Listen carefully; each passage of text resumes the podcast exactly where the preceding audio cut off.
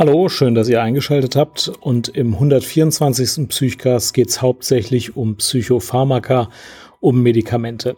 Also, das muss man ehrlich sagen. Äh, ich habe eine Apothekerin zu Gast und wir nörden aus über Medikamente, Psychopharmaka, Wechselwirkungen, was man wann gibt, wenn es schwierig wird und welche Fallstricke so bestehen.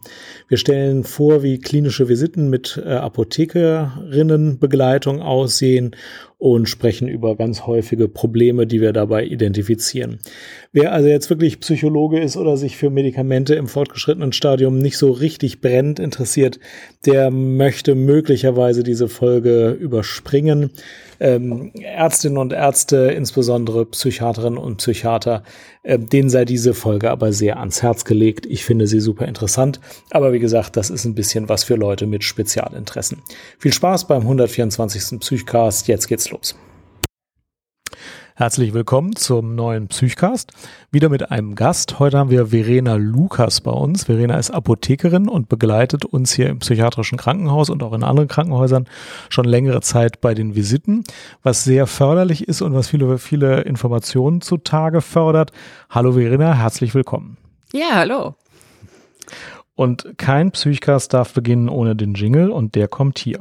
Psychcast.de psychosomatic medicine and psychiatry, psychotherapy, and so much more. Psychcast is bringing you what you're looking for. With Alex and Jan, two doctors as your hosts. Psychcast, yes, Psychcast, let's start the show.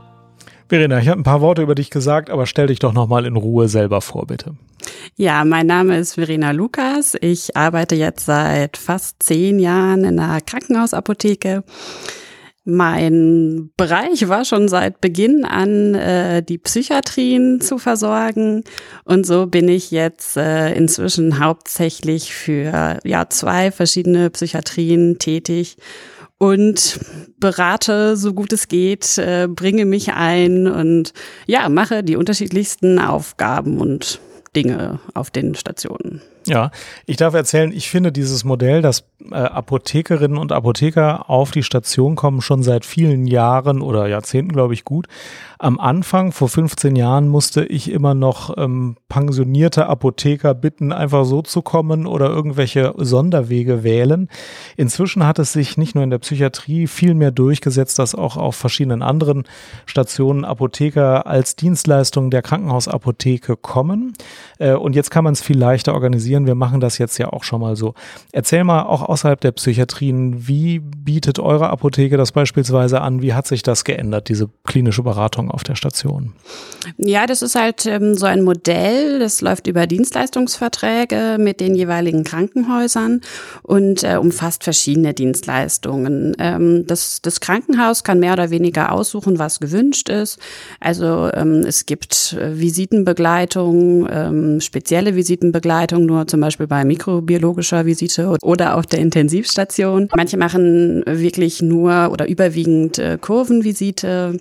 Das ist ganz individuell. Ähm, ein deutlicher Vorteil ist einfach, dass man, wenn man im Haus vor Ort ist, einfach wahrgenommen wird. Es ist immer, ach, die sind ja heute da, können wir bitte da und darüber sprechen, ähm, dass man einfach in viel vielfältigere und ähm, in vielfältigere Situationen eingebunden wird und einfach ein niederschwelliger Ansprechpartner ist, weil man ja sowieso gerade da ist und man sich als, als Arzt oder als Pflegepersonal nicht erst Gedanken machen muss, uh, kann ich da anrufen, ne? wen erreiche ich da? Ja, also man ist wirklich für alle Arzneimittelbelange vor Ort.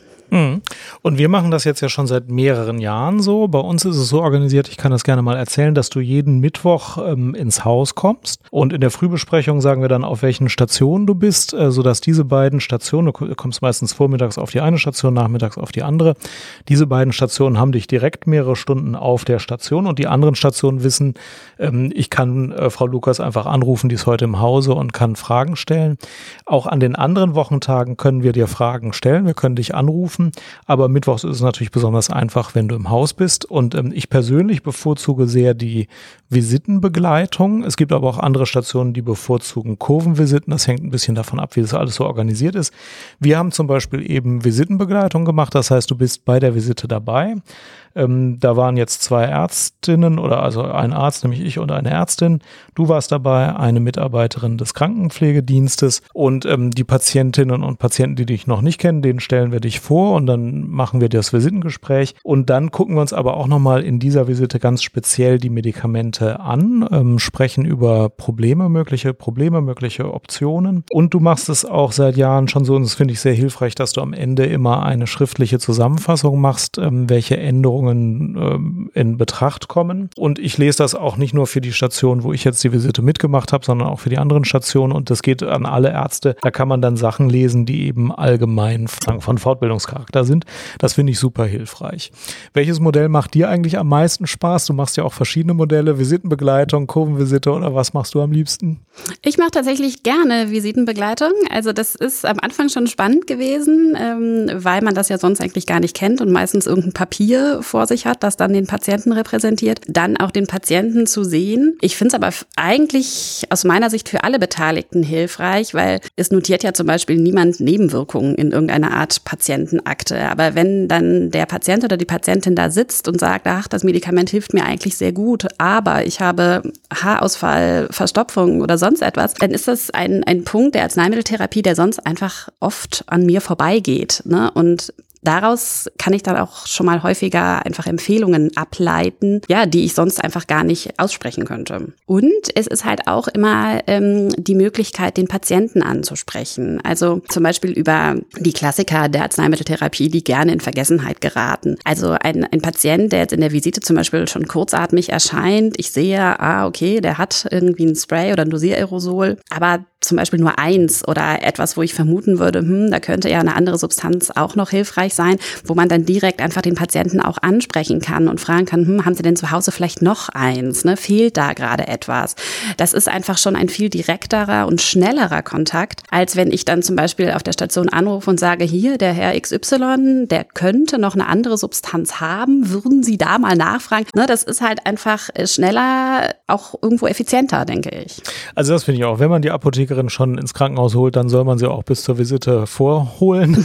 Denn also ich kann auch alles in einem Buch nachgucken, aber also der zusätzliche Effekt entsteht ja dadurch, dass wir zusammen uns den Patienten angucken und das Problem gemeinsam sehen und dann zusammen besprechen können. Und dann kommen auch alle Informationen von dir wirklich bis zu mir durch. Also alle anderen Varianten, ich rufe an und frage oder ich lese eine schriftliche Zusammenfassung. Das klappt gut, wenn ich das auch wirklich aufmerksam lese und dran denke, aber dann gibt es auch wieder Wochen, da lese ich doch nicht alles, weil ich irgendwie keine Zeit habe. Wenn aber alle zusammen bei der Visite sind, dann kriegt man es problemlos hin.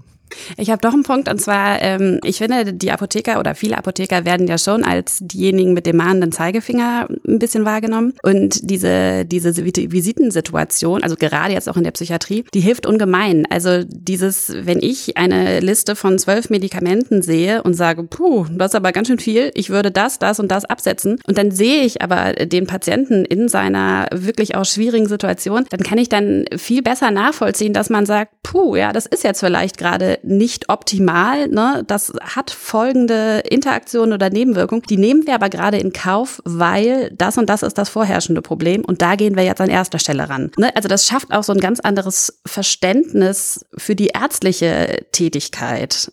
Mhm. Ich kann mich an eine Patientin erinnern, die wir eben auch gesehen haben in einem sehr guten Zustand, wo sie nur noch eine verträgliche Kombination an Medikamenten hatte. Aber bei der ersten Visite vor zwei Monaten, da hatte sie eine Kombination aus Opiaten und Benzodiazepin, wo du die Augenbraue zurecht gehoben hast, wo aber der klinische Gesamteindruck zeigte, man kann das jetzt nicht alles auf einen Schlag absetzen, das würde nicht gehen. Aber das sieht man eben erst, wenn man die Patientin auch dazu sieht. Das kann man nicht äh, in der Kurve sehen. Da genau. kann man nur sagen, das ist viel zu viel. Ja. Das ist natürlich auch korrekt. Aber es war dann schon nur halb so viel wie zwei Tage vorher. Und dann muss man einfach sagen, okay, wenn man unter der Menge schon äh, so entzugsbedingt äh, leidet und das schon eine große Reduktion ist, dann ist es halt so. Also das sind Situationen, wo man, wo man das sofort merkt. Und es gibt so viele andere. Ich, ich will einige Sachen erzählen, wo ich das Gefühl habe, dass das sehr hilfreich ist. Aber ich will die zurückstellen und erstmal dich fragen, wenn du in verschiedenen psychiatrischen Krankenhäusern auf verschiedenen Stationen die Visite begleitest oder eine Kurvenvisite machst, was sind denn äh, Situationen, wo du denkst, das sind wiederkehrende Probleme, wo du als Apothekerin wirklich äh, irgendwie immer wieder sagst, also das könnte man doch irgendwie besser machen. Erzähl mal. Also ähm, speziell auf den psychiatrischen Stationen ist es natürlich immer wieder so ein Problem, wenn man internistische Medikamente hat, die eventuell auch die psychiatrische Medikation beeinflussen. Da fühlt sich dann manchmal nicht jeder für verantwortlich und sagt, ja, das ist aber jetzt nicht die Medikation, die wir hier betrachten. Es kann aber dann trotzdem das Präparat sein, was ein anderes beeinflusst. Ne? Also das kann jetzt zum Beispiel ganz einfach bei der QT-Zeit sein. Ne? Also ein Patient, der zum Beispiel ein Antiarrhythmikum einnimmt, dazu einen Beta-Blocker benötigt und dann in der Psychiatrie noch möglicherweise zwei weitere Medikamente bekommt oder sei es nur ein QT-Zeit verlängerndes psychiatrisches Medikament, Citalopram zum Beispiel, aber dann äh, von irgendeinem Konsil noch ein Ciprofloxacin dazu bekommt, wo es dann auf einmal sehr viel ist. Ne? Mhm. Und wo man dann im, ähm, im psychiatrischen Krankenhaus sagt, ja, das Problem ist jetzt da, der braucht dringend ein Antidepressivum, was machen wir jetzt? Das ist eigentlich ein Problem, was immer wieder dann ähm, aufkommt, wenn sich dann niemand wirklich verantwortlich für die internistische Medikation also das will ich total unterstreichen und das geht mir ganz häufig so. Ich äh, habe als Psychiater ein Verantwortungsgefühl für die QDC-Zeit, Verlängerung meiner psychiatrischen Medikamente. Um die kümmere ich mich auch, die kenne ich auch. Und wenn dann die QDC-Zeit sowieso schon ein bisschen lang ist und da steht Citalopram, dann ändere ich das auf Sertralin. Aber ich habe eben typischerweise ganz wenig Ahnung davon, welches internistische Medikament dieses Problem auch hat. Gut, ich weiß jetzt Antiarrhythmika, da muss ich dann mal in eine Datenbank gucken, aber da hört es auch recht früh auf bei mir und ich bin da sicherlich äh, keine Ausnahme, sondern wir Psychiater kennen eben die psychiatrischen Medikamente gut und die internistischen und die ganzen urologischen. Und da gibt es ja sehr viele Medikamente, die das machen. Äh, Medikamente sehr viel weniger. Und wenn wir zwölf Medikamente haben, von denen wir nur vier selber angeordnet haben, dann gucken wir mit 90 Prozent unserer Aufmerksamkeit auf diese vier. Du guckst aber auf alle zwölf und deswegen, und das habe ich auch schon häufig erlebt, sagst du dann, naja, also diese zwei Internistika sind das Hauptproblem und äh, dieses psychiatrische Psychiatrische ist äh, das dritte Problem. Äh, was kann man jetzt tun, um die Gesamtlast äh, an Nebenwirkungen beispielsweise für eine QTC-Zeit zu reduzieren? Und dieser weitere Blick hilft wirklich sehr, finde ich, gerade bei der ganzen Polypharmazie. Das ist ein ganz typischer, häufiger Punkt, dass wir Psychiater die internistischen Medikamente nicht so gut kennen können. Das ist ja nicht schlimm, aber deswegen ist es eben hilfreich, eine Apothekerin zu haben, die die eben doch kennt, auch was die Nebenwirkungen angeht. Hm. Und man kann dann ja auch weitere Schritte einleiten. Also das ist dann ja häufig dann der Weg, dass man sagt, gut, dann muss ein internistisches Konzept Konsil her, ne, was das Grundproblem beschreibt. Es gibt diese QT-Zeitverlängerung, wir brauchen das Medikament. Was kann dann noch verändert oder zusätzlich abgesetzt werden? Ne? Was ist da möglich? Genau, und dann kommt man manchmal zum Ergebnis, das Antiarrhythmikum, das muss bleiben. Da müssen wir uns halt mit unserem Psychopharmaka ein bisschen zurückhalten. Oder das äh, Antidepressivum muss bleiben, aber das Antiarrhythmikum ist sowieso schon Schnee von gestern, kann man auch absetzen und dann ist das Problem auch gelöst. Das gibt's alles. Es gibt aber inzwischen auch einfach dann Ärzte, die sagen, hör mal, ich habe einen Harnwegsinfekt, die haben ja Ciprofloxacin Magazin äh, verschrieben. Ich habe aber schon das, das mhm. und das drin, ne, wo man dann einfach vielleicht im Vorhinein auch einfach überlegen kann, was geht, ne? welche Alternative kann man äh, finden, sodass man auch das Risiko einfach schon im Vorhinein minimiert. Sehr gut. Also der Blick auch auf die Internistika, das ist, glaube ich, einer der wichtigsten Punkte. Das, das sehe ich auch so. Und das ist super hilfreich. Da muss sich auch keiner irgendwie persönlich äh, schämen, wenn er die nicht alle so gut kennt. Das kann man gar nicht kennen. Aber da hilft es sehr. Was sind noch häufige Situationen, wo du sagst, also hier ist die Beratung total hilfreich? Also wir können so ein bisschen beim Thema ähm, äh, Internistika bleiben und QT-Zeit. Da sind zum Beispiel die Präparate gegen Übelkeit. Mhm. Ähm, in der Psychiatrie wirklich häufig ein großes Thema. Äh, da haben wir ja zum einen das Domperidon, was die QT-Zeit Gesundheit verändern kann.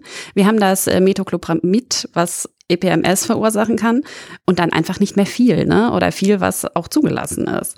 Ähm, da ist dann schon mal, ist schon mal tricky, dann etwas herauszufinden, was man machen kann. Ne? Also es wird häufig natürlich auch pflanzliches Präparat eingesetzt, was man mal versuchen kann, womit auch relativ viele Patienten dann gut klarkommen, weil man einfach irgendwas einsetzt. Ja, und man hat halt bei vielen Präparaten einfach auch eine gewisse Übelkeit am Anfang der Therapie. Ne? Ich denke da jetzt an SSRI, wo doch einige Patienten dann klagen, wo man aber dann einfach überlegen muss, ist es jetzt etwas, was behandlungsbedürftig ist oder hört das nach einer Woche sowieso auf? Also Übelkeit ist wirklich ein Problem, da muss man sich mal wirklich viel Zeit für nehmen. Also du hast ja recht, wenn man mit einem SSRI beginnt, dann haben ein Drittel der Patienten ungefähr unter Übelkeit zu leiden. Oft geht die nach zwei, drei Wochen weg, manchmal geht die aber auch nicht weg. Es gibt eine ganze Reihe von Erkrankungen, die zusätzlich mit Übelkeit einhergehen. Was ist denn besser verträglich und was ist schlechter verträglich an Medikamenten, die man dagegen einsetzen kann? Ja, also da muss ich mir halt grundsätzlich die andere Medikation anschauen. Ne? Also ein Patient mit einer normalen oder durchaus erniedrigten QT-Zeit, der kann durchaus mal für ein paar Tage Domperidon äh, nehmen. Da spricht mhm. gar nichts gegen. Außerdem ist hier ja stationär auch einfach immer die Möglichkeit der EKG-Kontrolle gegeben. Mhm. Wenn der Patient kein Antipsychotikum einnimmt, kann er auch äh, ohne Probleme MCP nehmen. Da muss man jetzt keine verstärkende Wirkung ähm, erwarten. Man muss sich halt einfach die Grundvoraussetzungen anschauen. Es wird ja meistens noch off-label auch schon mal Ondansetron gegeben, also ein Präparat, was man aus der Übelkeit nach Chemotherapie kennt. Da hat man aber dann wieder keine offizielle Zulassung und muss den Patienten aufklären. Es gibt schon Möglichkeiten, aber wie gesagt immer individuell. Also da würde ich jetzt keine pauschale Empfehlung aussprechen wollen. Das Ondansetron habe ich neulich bei einer Patientin mit einem Tumorleiden eingesetzt, ähm, weil ich mir davon erhoffte, dass die Übelkeit besser wird. Dann habe ich aber gehört, dass auch das die QTC-Zeit verlängern kann. Das war mir zum Beispiel überhaupt nicht klar. Es hatte bei dieser Patientin auch nicht besonders gut geholfen. Als nächstes hatte ich dann die Frage im Kopf, und das äh, will ich dich hier auch nochmal fragen. Opiate können ja manchmal Übelkeit verstärken, sie können aber auch manchmal Übelkeit reduzieren. Was, was ist da eigentlich richtig? Also kann das beides sein? Ist es fast immer eine Verstärkung? Gibt es das auch, dass es das reduziert oder wie ist das mit den Opiaten?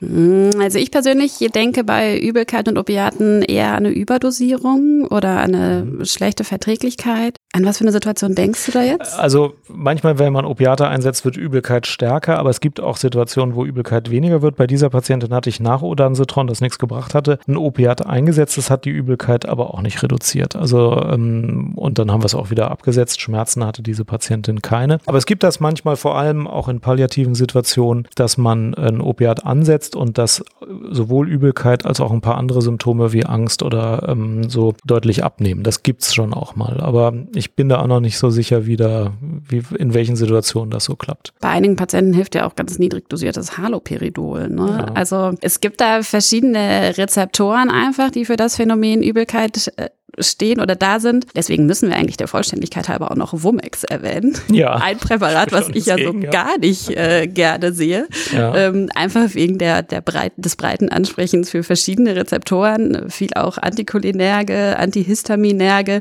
wo wir in der Psychiatrie einfach ähm, oft ein zu viel ansprechen dann äh, provozieren. Also was wirklich, was du jetzt angesprochen hast, was auch häufig auftritt, ist, dass man in gutem Glauben was gegen Übelkeit ansetzt. Auch Womex kann das dann machen, dass das ausgeprägte EPMS macht, also Steifigkeit und Bewegungsstörung. Und ein Patient, der sowieso schon irgendwie mit ähm, Einschränkungen der Beweglichkeit zu kämpfen hat, der vielleicht schon ein bisschen Parkinsonismus hat, da kann man dann eine ausgeprägte Nebenwirkung produzieren. Und in dem Kopf von Psychiatern ist es so, nur richtige Neuroleptika, richtige Antipsychotika wie Haloperidol machen das. Das stimmt aber nicht. Medikamente gegen Übelkeit können das so machen, dass der Patient genauso aussieht, als hätte man ihm 8 Milligramm Haloperidol gegeben. Das, da würde ich aber jetzt eher an MCP denken, oder? Ja, kann es auch machen. Ja. ja. Ja, Genau, also bei ähm, äh, Dimenhydrinat oder Diphenhydramin hat man, glaube ich, eher diese starke Müdigkeit äh, mhm. im Vordergrund. Ja, und halt eine antikulinärge Wirkung, die dann aber eher bei den älteren Patienten dann zu tragen kommt, wenn man dann wirklich viele Präparate, die antikulinär wirken können, wo man dann eventuell auch eine, eine Verwirrtheit. Vielleicht verwechsel ich das jetzt auch einfach gut, dass ich die Apothekerin an meiner Seite habe.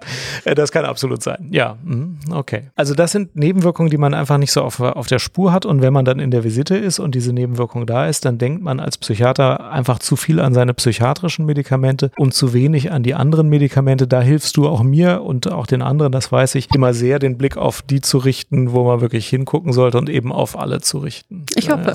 Ja. Doch, das ist so. Erzähl mal weiter. Was siehst du noch häufig bei Psychiatern oder bei den Visiten, wo Beratungsbedarf besteht?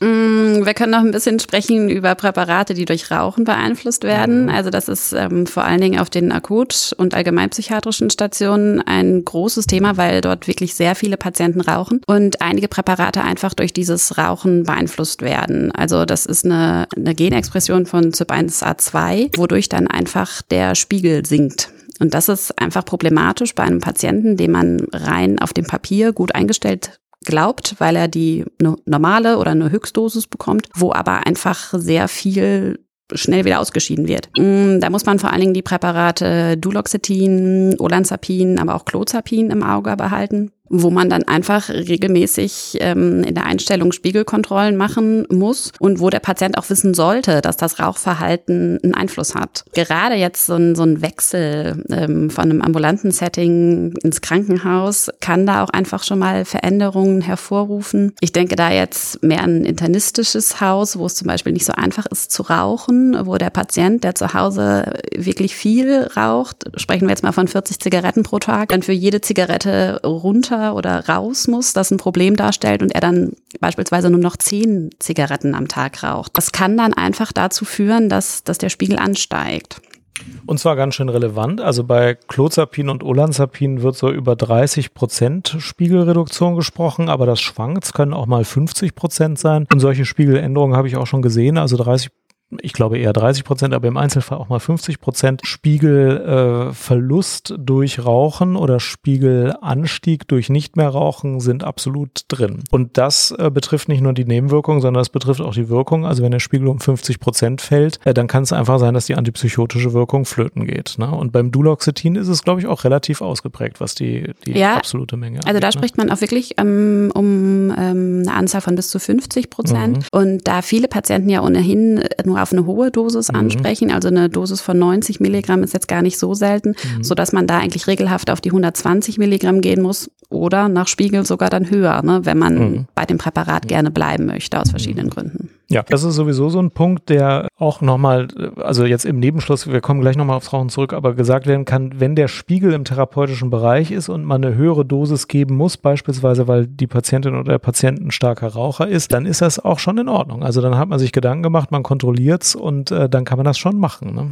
Naja, die Fachinformation, die hat ja nur die, die Daten aus den Studien und da geht es ja immer um eine große Population und einen Durchschnittswert. Und wenn man beim individuellen Patienten aber nicht den Spiegel erreicht, finde ich, ist das immer gut begründet, wenn man sagt, ich mache eine Dosissteigerung aufgrund der Spiegelbestimmung wegen Rauchens, Niere, was auch immer man dafür für einen Grund hat oder eine Schwierigkeit hat. Ja, darüber muss man den Patienten aufklären. Man muss das selber dokumentieren, warum man das macht und wie man das kontrolliert. Und auch mal eine Verlaufskontrolle machen. Wenn der Patient zum Beispiel dann das Rauchen aufhört, dann ist die Dosis möglicherweise wieder viel zu hoch und auch der Blutspiegel zu hoch und dann auch die Risiken wieder zu hoch. Aber wenn man das unter gut kontrollierten Bedingungen macht, kann man das sehr gut machen. Ich habe es jetzt schon zweimal angesprochen, wenn Patienten mit kräftigem Rauchen auf was eingestellt werden und dann das Rauchen aufhören, kann der Spiegel sehr ansteigen. Bei Clozapin kann er sich verdoppeln, dann kann man schon Delir kriegen. Also das sind nicht nur Sachen, die in irgendwelchen Pharmabüchern stehen unter theoretische Überlegungen, sondern das habe ich auch schon erlebt, dass dann der Spiegel wirklich zu hoch wurde. Und ich möchte an dieser Stelle nochmal sagen, auch das Umstellen auf E-Zigaretten ähm, verhält sich so wie das Absetzen, weil das Nikotin ändert den Spiegel nicht, sondern die ganzen Begleitstoffe. Also ich rate das vielen Patienten, die viel rauchen, auf E-Zigaretten umzusteigen. Von Suchtpotenzial her ist das gleich und die äh, Organisationen, die sich um Sucht kümmern, die sagen, naja, das bringt jetzt nicht viel auf ein anderes Nikotin Nikotinpräparat umzusteigen, aber für die ähm, gefäßschützende Wirkung, auch um Krebs zu vermeiden, hilft es natürlich schon, auf E-Zigaretten umzusteigen. Die Blutspiegel verhalten sich so, wie wenn man dann nicht mehr raucht. Das muss man wissen. Werbung. Wir unterbrechen den Psychcast für eine kurze Werbung. Diese Folge wird unterstützt von Blinkist. Blinkist ist eine Web-App und ein Service, die äh, interessante Sachbücher auf ungefähr 15 Minuten zusammenfasst. Da gibt es Sachbücher aus den Bereichen Persönlichkeitsentwicklung, Produktivität, Ernährung, Psychologie, ganz viele verschiedene Themen. Ähm, und die berühmtesten, bekanntesten, interessantesten Sachbücher aus diesen Bereichen werden von Blinkist zusammengefasst. Man kann das dann entweder lesen auf seinem Smartphone, man kann es sich ans Kindle schicken lassen oder man kann es hören, also das wird von professionellen Sprechern eingesprochen. Äh, und so kann man einen Überblick über das Buch, das einen interessiert, über das Thema, das einen interessiert, in kurzer Zeit gewinnen mit sehr prägnanten und verständlichen Zusammenfassungen. Es gibt auch ganze Hörspiele oder Hörbücher, die man zum reduzierten Preis bekommt, weil man Blinkist Premium Mitglied ist. Blinkist hat im Moment auch eine Werbeaktion für Psychcast-Kunden. Da kriegt man nämlich das Jahresabo reduziert und kann das sogar ähm, eine Zeit lang kostenlos ausprobieren, wenn man folgenden Link verfolgt: www.blinkist.de slash Psychcast. Da schreibt man www.blinkist.de slash Psychcast. Surft mal vorbei und äh, vielen Dank für die fortgesetzte Unterstützung an Blinkist und Ende der Werbung. Ja, super. Weitere Punkte. Was rätst du noch oft? Also ich spreche natürlich auch häufig über ähm, Veränderungen bei Niereninsuffizienz mhm. oder auch mal bei mhm. Leberfunktionsstörungen. Ähm, da gibt's halt einfach einige Präparate, die, die schreien da sofort nach. Also da weiß man, die werden zum Beispiel überwiegend renal eliminiert. Die muss ich mir anschauen, wenn der Patient eine Niereninsuffizienz hat. Andere das hatten wir eben in der Wissenschaft, auch wenn ich da kurz einhaken darf. Was hast du da empfohlen, welche Untersuchungen wir machen sollen und warum ist die so hilfreich? Ähm, lass mich kurz überlegen, das war das Milnazipran. Ja. Genau, das Milnazipran wird einfach überwiegend renal eliminiert und bei einem älteren Patienten mit ähm, auch ja, mäßiger Nierenfunktionseinschränkung muss man doch schon relativ frühzeitig ähm, die Dosis minimieren. Ganz genau habe ich es nicht im Kopf, aber ich meine, ab ähm, einer GFR von unter 60 halbiert man da schon die Dosis, weil man einfach ähm, weiß, wenn es überwiegend, also ich glaube bis zu 90 Prozent renal eliminiert wird, hat man da einfach einen direkten Zusammenhang und es wird eine niedrige Dosis ausreichen, um den Spiegel zu erzielen. Psychiater und die glomeruläre äh, Filtrationsrate, das sind einfach zwei Welten. Wir halten das für Fremdworte, die wir eigentlich nicht kennen. Wir wissen in der Facharztprüfung, wenn es ganz schlecht läuft, wird man mal gefragt, ob es das überhaupt gibt. Aber Psychiater haben da nicht so viel mit zu tun. Aber in bestimmten Fällen muss man es haben, nämlich bei älteren Patienten, deren Nierenfunktion vielleicht leicht reduziert ist oder die glomeruläre Filtrationsrate gibt eine Auskunft darüber, wie viel äh, die Niere überhaupt an Urin produziert und ausscheiden kann an Schadstoffen. Ich habe es jetzt so schlecht gesagt, wie es ein typischer Psychiater sagt. Das kann Neurologe, glaube ich, besser. Aber sie ist das Maß, mit dem wir die Nierenfunktion äh, also im Überblick abschätzen können. Wenn die erniedrigt ist, dann gelten diese Überlegungen, die wir machen. Und wenn die nicht erniedrigt ist, ist man ein bisschen auf der sichereren Seite. Äh, man muss dann gucken, wenn sie erniedrigt ist, warum ist sie erniedrigt? War die Flüssigkeitszufuhr einfach nur zu niedrig, liegt eine Nierenkrankheit vor. Äh, man kann nicht einfach sagen, ein alter Mensch kann ja eine niedrigere haben, das muss man dann schon verfolgen. Aber das ist ein Laborparameter, den wir nicht routinemäßig machen, der aber in dieser Situation viel hilft. Ja, machen wir ihn routinemäßig? Also umso besser, gut. wir machen ihn hier routinemäßig. Das ist klug, dass wir das schon umgesetzt haben. Ich äh, glaube, dass das nicht, nicht in allen Praxen und in allen Kliniken so gemacht wird, außer in den Gerontopsychiatrien, da wird das, glaube ich, schon gemacht. Genau. Und auf den lohnt es sich zu gucken, denn wenn der zu niedrig ist, dann sind die Blutspiegel Spiegel dazu geneigt, zu hoch zu sein. Ne? Ja, ganz genau. Und der kann aber auch bei Patienten, die zum Beispiel Diabetes haben, ne, wo die Niere in Mitleidenschaft gezogen ist, ähm, auch erhöht sein oder typischerweise erhöht, also nein, erhöht ist dann der Kreatininwert, aus mhm. dem man dann durch verschiedene Formeln die glomeruläre Filtrationsrate abschätzen kann. Ja, und es sind auch Patienten, die zum Beispiel Lithium einnehmen. Das ist immer wieder einfach, dass man dann darauf guckt, also dass man nicht unbedingt weiß, was hat der Patient für eine Erkrankung, sondern man sieht die Medikamente und denkt, ah, ich gucke mir mal gerade den Krea an. Also, dass man so diese, diese Schlüsse zieht.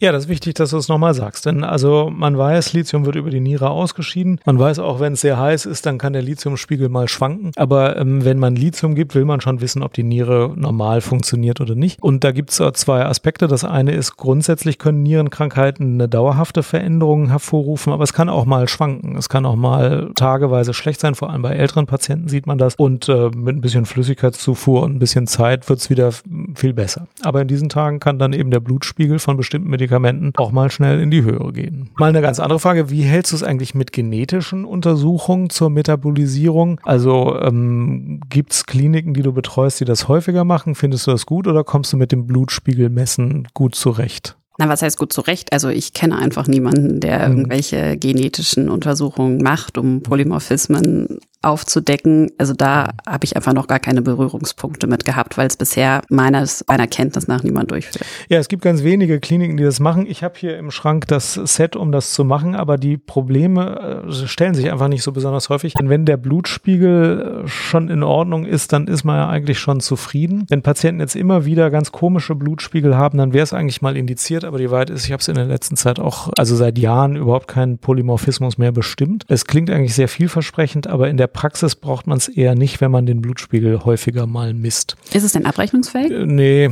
das ist auch ein Problem. Also die, die Klinik muss es dann selber zahlen und bei Privatpatienten muss man es dann erst beantragen, aber es ist nur schwer abrechnungsfähig. Normalerweise glaube ich nicht. Das letzte Mal, dass ich es gemacht habe, war bei einem Methadon-Patienten, der angegeben hat, dass er sehr viel Methadon braucht und der im Verdacht stand, das irgendwie nur zu verkaufen. Und da konnte man durch den Polymorphismus nachweisen, dass der wirklich das sehr schnell verstoffwechselt. Er brauchte hatte dann auch zweimal am Tag Methadon. Üblich ist ja nur einmal am Tag. Und das war dann glaubhaft, dass der einfach diese Dosis auch wirklich braucht. Ähm, und das war für alle Seiten schon ganz beruhigend, dass man wusste, nein, der verkauft nicht die Hälfte, sondern der verstoffwechselt es aber auch doppelt so schnell. Und da war man nicht weitergekommen mit, naja, wir wissen ja, wie viel der einnimmt, sondern das war ja nicht ganz glaubhaft. Also jedenfalls glaubten manche das nicht. Da, das war die letzte Situation, in der ich es gemacht habe. Aber kann man von Methadon den Spiegel bestimmen? Ja. Ah, habe ich auch noch nicht gesehen. Ja, ja, ist kein Problem, kann man machen. Korreliert auch total gut mit der Wirkung, kann man einfach wie bei jedem anderen Medikament den Spiegel bestimmen. Naja. Man weiß halt nur nicht, wie viel angekommen ist, also wie viel eingenommen wurde. Aber ja,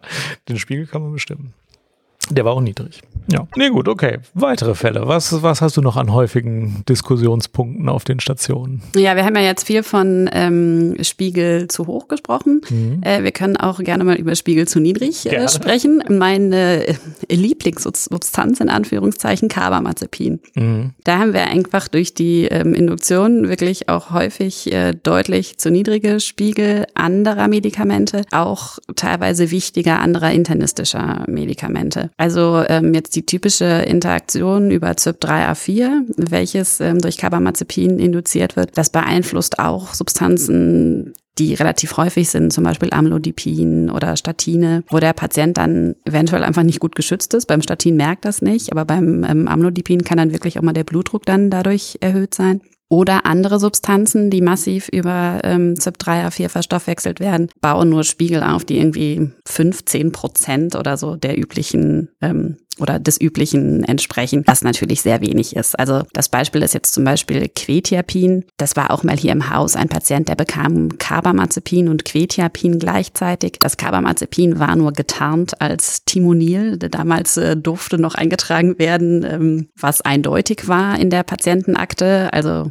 Wirkstoff oder ähm, Handelsname, wo der Arzt dann sagt, aber der hat doch gar kein Carbamazepin. Ne? Also es war dann wirklich einfach getarnt, sage ich jetzt mal, als Timonil und hat dann wirklich eine hohe Dosis Quetiapin, von der man sich dann wirklich auch eine antipsychotische Wirksamkeit verspricht, einfach massiv reduziert. Ja, das ist ein ganz wichtiges Thema. Ich selbst versuche Carbamazepin nur noch äh, im Notfall einzusetzen, praktisch, weil die Wechselwirkungen so ausgeprägt sind, dass man äh, es kaum noch rechtfertigen kann, es überhaupt zu geben. Denn selbst wenn in der Situation, wo man es im Krankenhaus ist, ansetzt, ist noch äh, gut äh, irgendwie alles kontrolliert wird, der nächste Arzt setzt wieder was an, das dann auch nicht wirkt. Ja. Und der Klassiker ist 500 Milligramm Carbamazepin zur Stimmungsstabilisierung, was sowieso schon an sich eine zu niedrige Dosis ist, deswegen natürlich auch nichts bringt und trotzdem aber schon irgendwie den Verdacht begründet, dass das alle anderen Spiegel irgendwie aus der äh, Bahn bringt. Ich glaube schon, dass es da eine Dosisabhängigkeit gibt. Ne? Also mehr verändert dann auch die Enzyme mehr, aber sehr sicher abschätzen kann man das alles, glaube ich, nicht. Also das ist dann individuell so unterschiedlich, dass auch 500 Milligramm bei einer älteren Patientin dann mal andere Spiegel aus dem Gleichgewicht bringen kann. Ja. ja. Ja. Auf jeden Fall. Ja, ja, das ist, das ist auch ein Klassiker. Mhm. Auch die Kontrazeption kann gefährdet sein durch Carbamazepin, oder? Wenn eine Frau mit der Pille verhütet und eine normale Dosis Carbamazepin nimmt, kann der Blutspiegel des Hormons so niedrig sein, dass die Kontrazeption nicht mehr funktioniert. Genau, und das wird dann besonders kritisch, wenn, warum auch immer, eine Substanz äh, gegeben wird, zum Beispiel Valproinsäure dazu. Ist nicht besonders sinnvoll, sieht man aber trotzdem, ähm, wo man wirklich darauf achten muss, dass halt keine Schwangerschaft eintritt. Ne? Also man nimmt dann ja dieses Kontrazeptivum in, den, in dem Glauben, man macht oder man erfüllt die ähm, mhm. Bedingungen des Schwangerschaftsverhütungsprogramms. Aber wenn die Wirksamkeit einfach nicht gegeben ist, ist es auch schwierig. Ne? Vor allen Dingen dann halt auch als ähm, verordnender Arzt, ne? der das Ganze dann begleitet, ist es schon einfach kritisch. Ja, tritt nicht so häufig auf, aber tritt auch immer mal wieder auf. Und wenn man dann fragt, ob es eine Aufklärung zu diesem Problem gab, hört man meistens nein. Und ähm, der sicherste Weg ist dann irgendwie eine Alternative zu Carbamazepin zu finden. Alles andere ist Murks. Mhm. Das ist es oft. Ja. Und Oxcarbazepin, das war ja eine Zeit lang auch in der Mode. Es ist jetzt mehr aus der Mode rausgekommen, aber hatte auch ähnliche Probleme. Zumindest auch Hyponatremie als noch stärkeres Problem oft, aber ist auch, auch nicht besser, oder? Ja, also die, die Interaktion soll nicht so stark sein. Ähm, einfach aus Erfahrung kann ich da gar nicht so viel zu sagen, weil ich es quasi nie sehe. Also es mhm. gibt, glaube ich, noch eine Substanz, ein Originalpräparat, was einfach sehr selten verordnet mhm. wird. Ja, die Mode ist irgendwie abgeklungen. Ich glaube, sie ist deswegen abgeklungen, weil es oft Hyponatriamin gemacht hat, die auch wirklich schlimm waren. Noch, noch mehr als Carbamazepin, das kann es auch machen, aber das war noch schlimmer unter Oxcarbazepin. Nur zu. Erzähl weiter. Was gibt's noch an häufigen Punkten? Ja, also grundsätzlich das Problem Polypharmazie. Mhm. Also ähm, es ist einfach nicht selten, dass ein Patient ein neueres, modernes Antidepressivum bekommt. Dazu dann noch ein trizyklisches mhm. am Abend. Über den Tag verteilt, niedrig potente Substanzen. Wenn irgendwelche psychotischen Symptome da sind, dann auch noch ein ähm, ein Antipsychotikum, also ein stärker wirksames Antipsychotikum, wo man sich einfach ähm, kumulative Nebenwirkungen einhandelt. Also ich denke da jetzt gerade im Sommer an antikulinärge ähm, Nebenwirkungen, also alles, was Obstipation betrifft, ne, gerade mit, mit wenig Trinken, was aber auch natürlich zu Harnverhalt oder Verwirrung führen kann. Ne, dass man sowas einfach immer im Kopf hat. Und ich predige es immer so ein bisschen, dass ich sage, warum braucht man denn zwei niedrigpotente Antipsychotika. Also über den Tag Promethazin, abends Protipendyl oder was. Da frage ich mich einfach, warum? Ne? Weil jedes Präparat führt häufig eher zu so einer potenzierten ähm, Nebenwirkung, als dass man sagt, die, die Nebenwirkungen addieren sich nur. Ne? Also da würde ich auch gerne auf, zu aufrufen, dass man da sich echt überlegt, kann es bei der Monotherapie sein? Kann man eine Dosis erst ausreizen, bevor man eine zweite Substanz oder eine dritte dazu nimmt? Sind da Psychiater eigentlich noch schlechter als andere Ärzte, weil bei Psychiatern ist es wirklich super ausgeprägt, dass sie drei verschiedene anticholinerge Medikamente kombinieren. Immer mit der Vorstellung, ja, das Quetiapin hilft ja gut gegen Grübeln und das eine ist gut gegen Anspannung und das dritte ist gut zum Einschlafen und letzten Endes sind ja alle anticholinerg und äh, ich weiß ja nicht, warum man drei verschiedene Substanzen dafür braucht. Ist das bei anderen Fachrichtungen genauso schlimm oder sind die Psychiater da besonders nachlässig? Also da kann ich jetzt einfach keine Aussage zu treffen, weil ich dazu zu wenig die konkrete Medikation anderer sehe. Aber es macht ja auch bei manchen Präparaten Sinn. Also wenn man an den Blutdruck denkt, ne, da hat man ja schon einfach eine, eine bessere Wirksamkeit, zum Beispiel bei der Kombination zweier niedrig wirksamer Präparate, zum Beispiel in Kombination mit einem Diuretikum, als wenn man jetzt nur eine Substanz auswählt. Also das würde ich jetzt nicht alles über einen Kamm brechen wollen, aber ähm, ich denke, bei der psychiatrischen Medikation ist oft dann eine Substanz günstiger, wenn man das Nebenwirkungsprofil oder Interaktion beachtet. Also ich sehe das auch so. Psychiater neigen dazu, Medikamente mit Wirkungen zu verknüpfen und wenig äh, so äh, auf der äh, Spur zu haben, dass diese Wirkung eintritt, indem ein bestimmter Rezeptor blockiert wird oder mal ein Transportprotein oder eine andere pharmakologische Wirkung eintritt. Aber ganz häufig hat man Medikamente, die die gleiche Rezeptorbindung haben und wo die Psychiater aber der Meinung sind, dass sie unterschiedliche Wirkungen haben. Oft wird das dadurch begonnen, dass das Marketing dieses Medikamentes stark stark auf eine Wirkung fokussiert hat. Zum Beispiel Duloxetin hilft super gut gegen Schmerzen. Und dann speichert sich der Psychiater ab, Duloxetin hilft gut gegen Schmerzen. Das stimmt auch, aber es ist natürlich trotzdem nur ein SNRI. Und wenn ich dann sage, ja, also gegen die Schmerzen gebe ich das und gegen die Depression gebe ich dann noch einen anderen SNRI, dann denke ich mir manchmal, ja, das sind beides SNRIs. Die sind auch leicht unterschiedlich, aber man darf jetzt den Unterschied nicht überbewerten. Das ist ein SNRI und wenn ich einen zweiten dazugebe, dann addiert sich vielleicht ein bisschen die Wirkung, aber vor allem addieren sich auch die Nebenwirkungen. Und bei SNRI NRI addieren sich Nebenwirkungen schon auch dann schnell auf eine unangenehme Art. Und deswegen, ich glaube, es ist schon immer sehr wichtig zu wissen, bei welchem Medikament ist denn welche Rezeptorwirkung oder welche pharmakologische ähm, Wirkung die Hauptwirkung und ähm, habe ich mehrere Medikamente, die in die gleiche Richtung gehen. Denn dann habe ich oft die Polypharmazie-Nebeneffekte, die dann sehr stark werden. Oder die ich dann auch wieder therapiere. Ne? Mit einem dritten Medikament. Genau. genau, ja, das ist auch beliebt. Das ist schon so. Also dafür eine Aufmerksamkeit zu halten ist gut und weniger Medikamente ist besser. Es gibt einen Qualitätsindikator für psychiatrische Kliniken, den ich immer bewerbe, wenn ich dazu Gelegenheit habe. Jetzt habe ich wieder Gelegenheit, nämlich welcher Anteil der Patienten, der eine Psychoseerkrankung hat, irgendwas, wo die Diagnose mit F F2 anfängt, bekommt nur ein Neuroleptikum und welcher Anteil bekommt zwei oder drei Neurole äh, Neuroleptika. Das Ziel ist nicht, dass 100 Prozent nur ein Neuroleptikum bekommen, denn es gibt schwerer kranke Patienten, die auch eine Zweifachkombination brauchen. Ich persönlich würde mal schätzen, Krankenhäuser haben ja eher schwerer Kranke. Das heißt also so 10 bis 20, vielleicht auch 30 Prozent der Patienten sind mit einer Mehrfachkombination an äh, Neuroleptika richtig behandelt. Aber mindestens mal 70 Prozent Prozent, vielleicht auch 80 Prozent sollten eigentlich mit einer Monotherapie durchkommen. Und wenn ich mir Entlassungsbriefe angucke, dann denke ich, dass bei vielen Kliniken die Monotherapiequote mit Antipsychotika eher so bei 30 bis 50 Prozent liegt. Aber zumindest wenn man die Mittelpotenten noch dazu nimmt, dann äh, bekommen sehr viele Patienten mehr Neuroleptika. Und äh, im Einzelfall kann das auch richtig sein, aber wenn man sehr viele Patienten hat, die mit ähm, zwei hochpotenten und zwei niedrigpotenten Neuroleptika entlassen werden, dann muss man sich denken, ist das wirklich nötig? Und ich finde, man soll wirklich bei jedem einzelnen Patienten sich genau überlegen, wenn man mehr als ein Medikament gibt, ist das wirklich erforderlich? Brauche ich das wirklich? Ich finde, dann ist es ja auch noch, wenn, also sinnvoll, wenn die Indikation steht, sich nochmal zu überlegen, wann gebe ich die Substanz denn? Also wenn ich zum Beispiel morgens ein SSNRI und ein, Anti, äh, ein trizyklisches Antidepressivum gleichzeitig sehe, dann frage ich mich halt auch immer so ein bisschen, wo da die Reise hinführt. Also bei einigen Patienten ist es wirklich sinnvoll, dass zum Beispiel wenig, an, äh, wenig Trizyklikum am Abend zum Einschlafen, hilft. Also ich denke da jetzt einfach an ein paar Tropfen Trimipramin zusätzlich zu Duloxetin am Morgen. Da würde ich auch schon gar nichts mehr sagen. Also weder QT-Zeit noch irgendwelche äh, Interaktionen oder Nebenwirkungen, die sich addieren können. Das macht dann Sinn. Aber wenn ich andererseits sehe, Venlafaxin am Morgen und dazu 100 Milligramm Amitriptylin, weil da vielleicht mal ein Schmerz aufgetreten war oder sonst etwas, da frage ich mich dann eher so, profitiert der Patient denn davon überhaupt? Ne? Also es soll jetzt nicht heißen, dass immer nur Monotherapie das Richtige ist, aber ja, und das denke ich ist halt auch der Vorteil, wenn man den Patienten individuell anschauen kann und dann vielleicht einfach sagt, hey, vielleicht können wir dem das einfach abends geben. Ne? Vielleicht schläft er dann auch besser, dann sind die Schmerzen sowieso am nächsten Morgen nicht mehr so schlimm.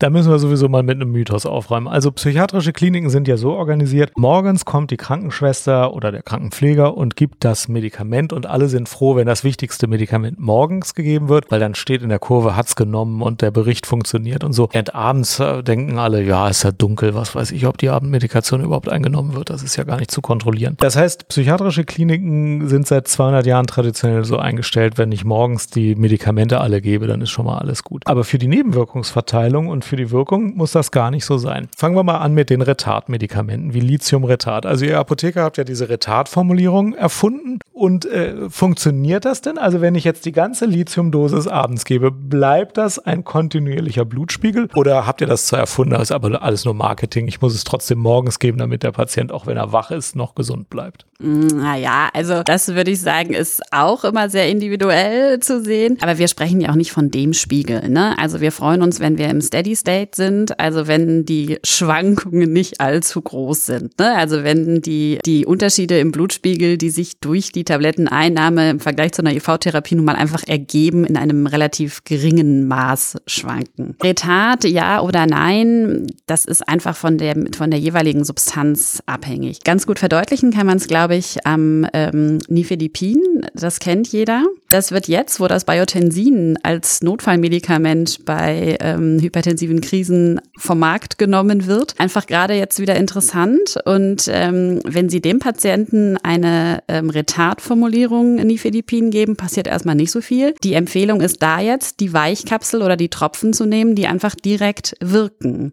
Es ist schon bei einigen Präparaten, die eine sehr kurze Halbwertszeit haben, sinnvoll. Ich weiß nicht, Sie kennen oder du kennst Valproinsäure. Niemand weiß, wer da jemals das unretardierte Präparat nimmt. Ich weiß nicht mal, ob es das in Deutschland gibt. Das aber gibt es. Das, das gibt okay. es. Ja, ja. Okay. Wir haben es sogar gelistet und wissen nicht, warum. Jeder gibt die Retardform. Es ist wirklich manchmal merkwürdig, ich kann es verstehen, aber bei einigen Präparaten wirklich notwendig und sinnvoll. Also denken wir zum Beispiel an Opioide. Da ist es einfach wichtig, dass ein langer Zeitraum abgedeckt wird. Ne, wir haben üblicherweise diese zwölf Stunden. Und da merkt man ja auch, wenn der Patient zwischendurch Schmerzen hat, brauche ich einfach was Schnellwirksames. Also es gibt da einfach Präparate, bei denen es sinnvoll ist und Präparate, bei denen es nicht sinnvoll mhm. ist. Ich glaube schon, dass es eine gute Erfindung war, aber es immer, immer, immer wichtig und notwendig ist.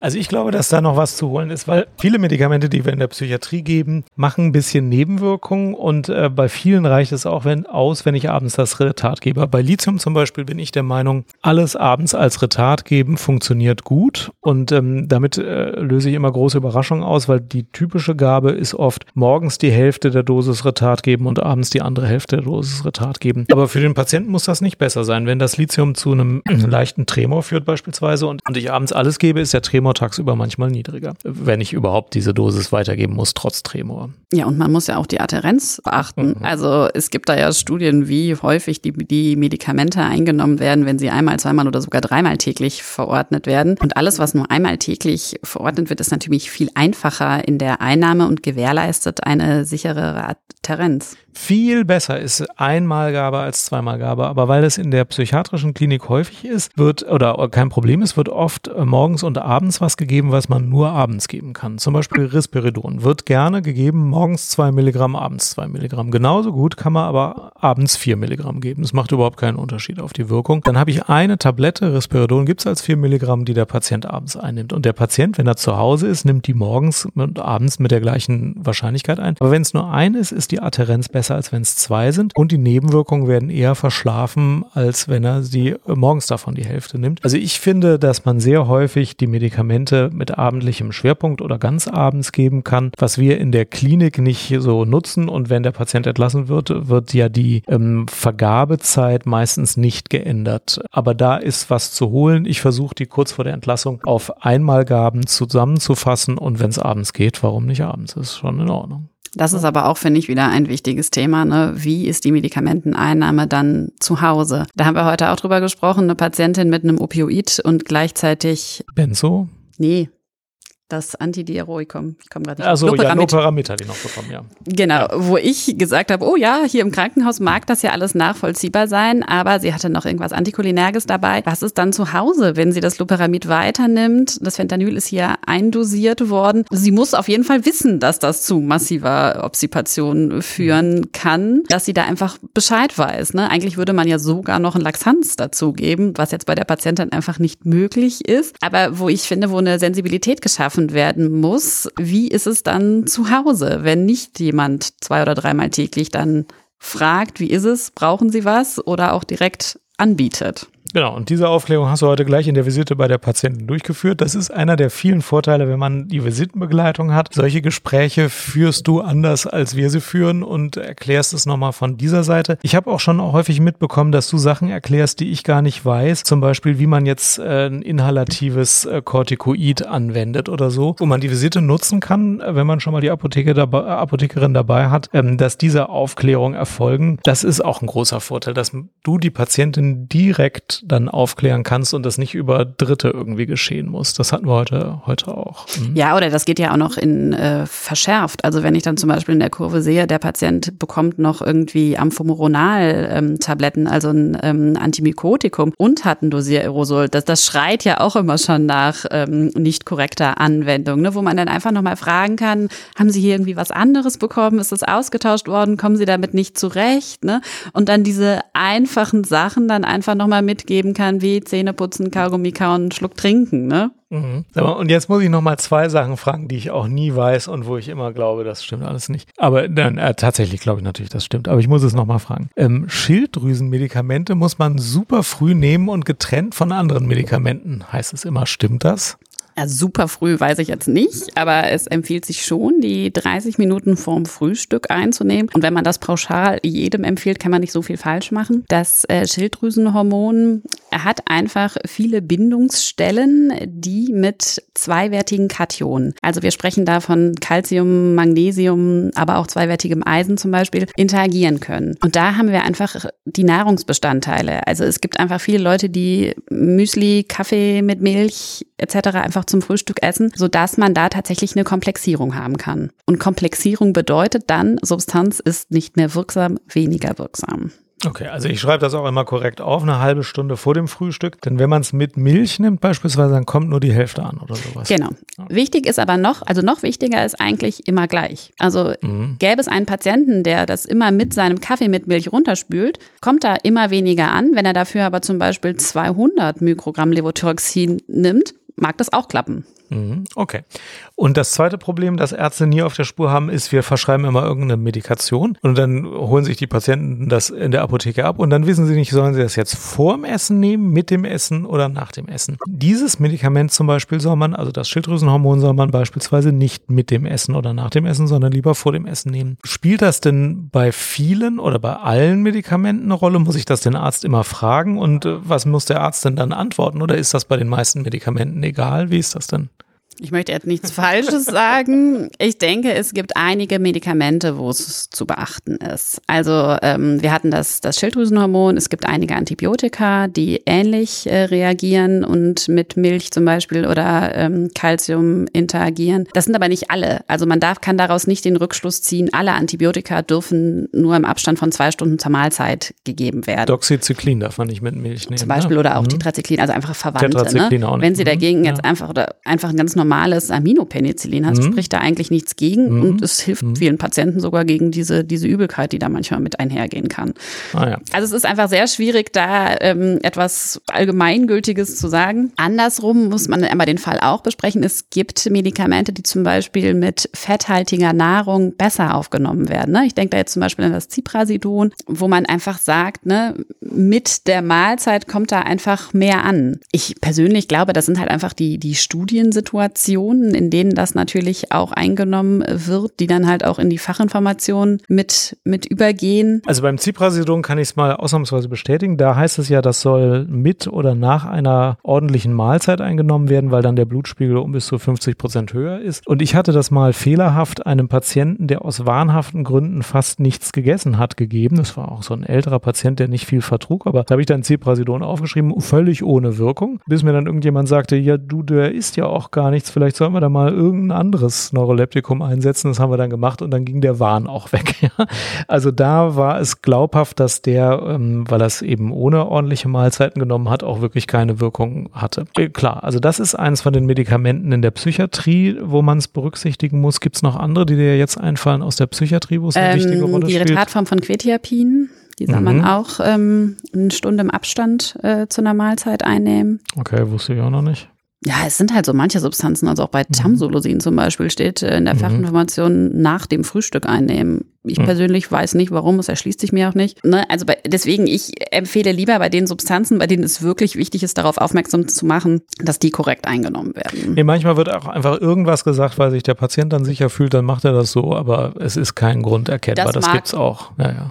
Auch sein und wenn es dann immer eine feste Uhrzeit ist, ist es ja auch Ja. positiv. Ja, das, äh, das ist, glaube ich, auch so, äh, wenn man es nicht weiß, äh, immer zur gleichen Zeit ist auch kein schlechter Ratschlag, ja. Ja. Okay, also das waren schon super viele interessante Fragen. Gibt es noch was anderes, was du gerne sagen würdest, was dir noch so im Kopf rumschwirrte, was Psychiater gerne bedenken sollen? Also die, die ultimative, den ultimativen Ratschlag habe ich da jetzt nicht. Nee. Okay, aber bei Fragen immer wieder den engen Kontakt suchen und das ist, glaube ich, auch das, was dadurch gut funktioniert, wenn du regelmäßig bei uns bist. Die Pharmakologie und die Wechselwirkung, alles das, was Apothekerinnen und Apotheker wissen. Psychiater verschreiben einfach schon so viele Medikamente, dass sie diesen Dialog äh, in irgendeiner Form brauchen, dass der ihnen sehr nutzt. Also den zu führen, das bleibt einfach, einfach super wertvoll. Ich bedanke mich für unsere Zusammenarbeit. Ich freue mich auf die weitere Zusammenarbeit und ich bedanke mich sehr für dieses Interview, denn äh, so konnten wir noch mal zeigen, welche Vorteile das alles bringt und auch ein paar häufige Fragen ansprechen. Vielen Dank, Verena. Ja, danke schön, ja.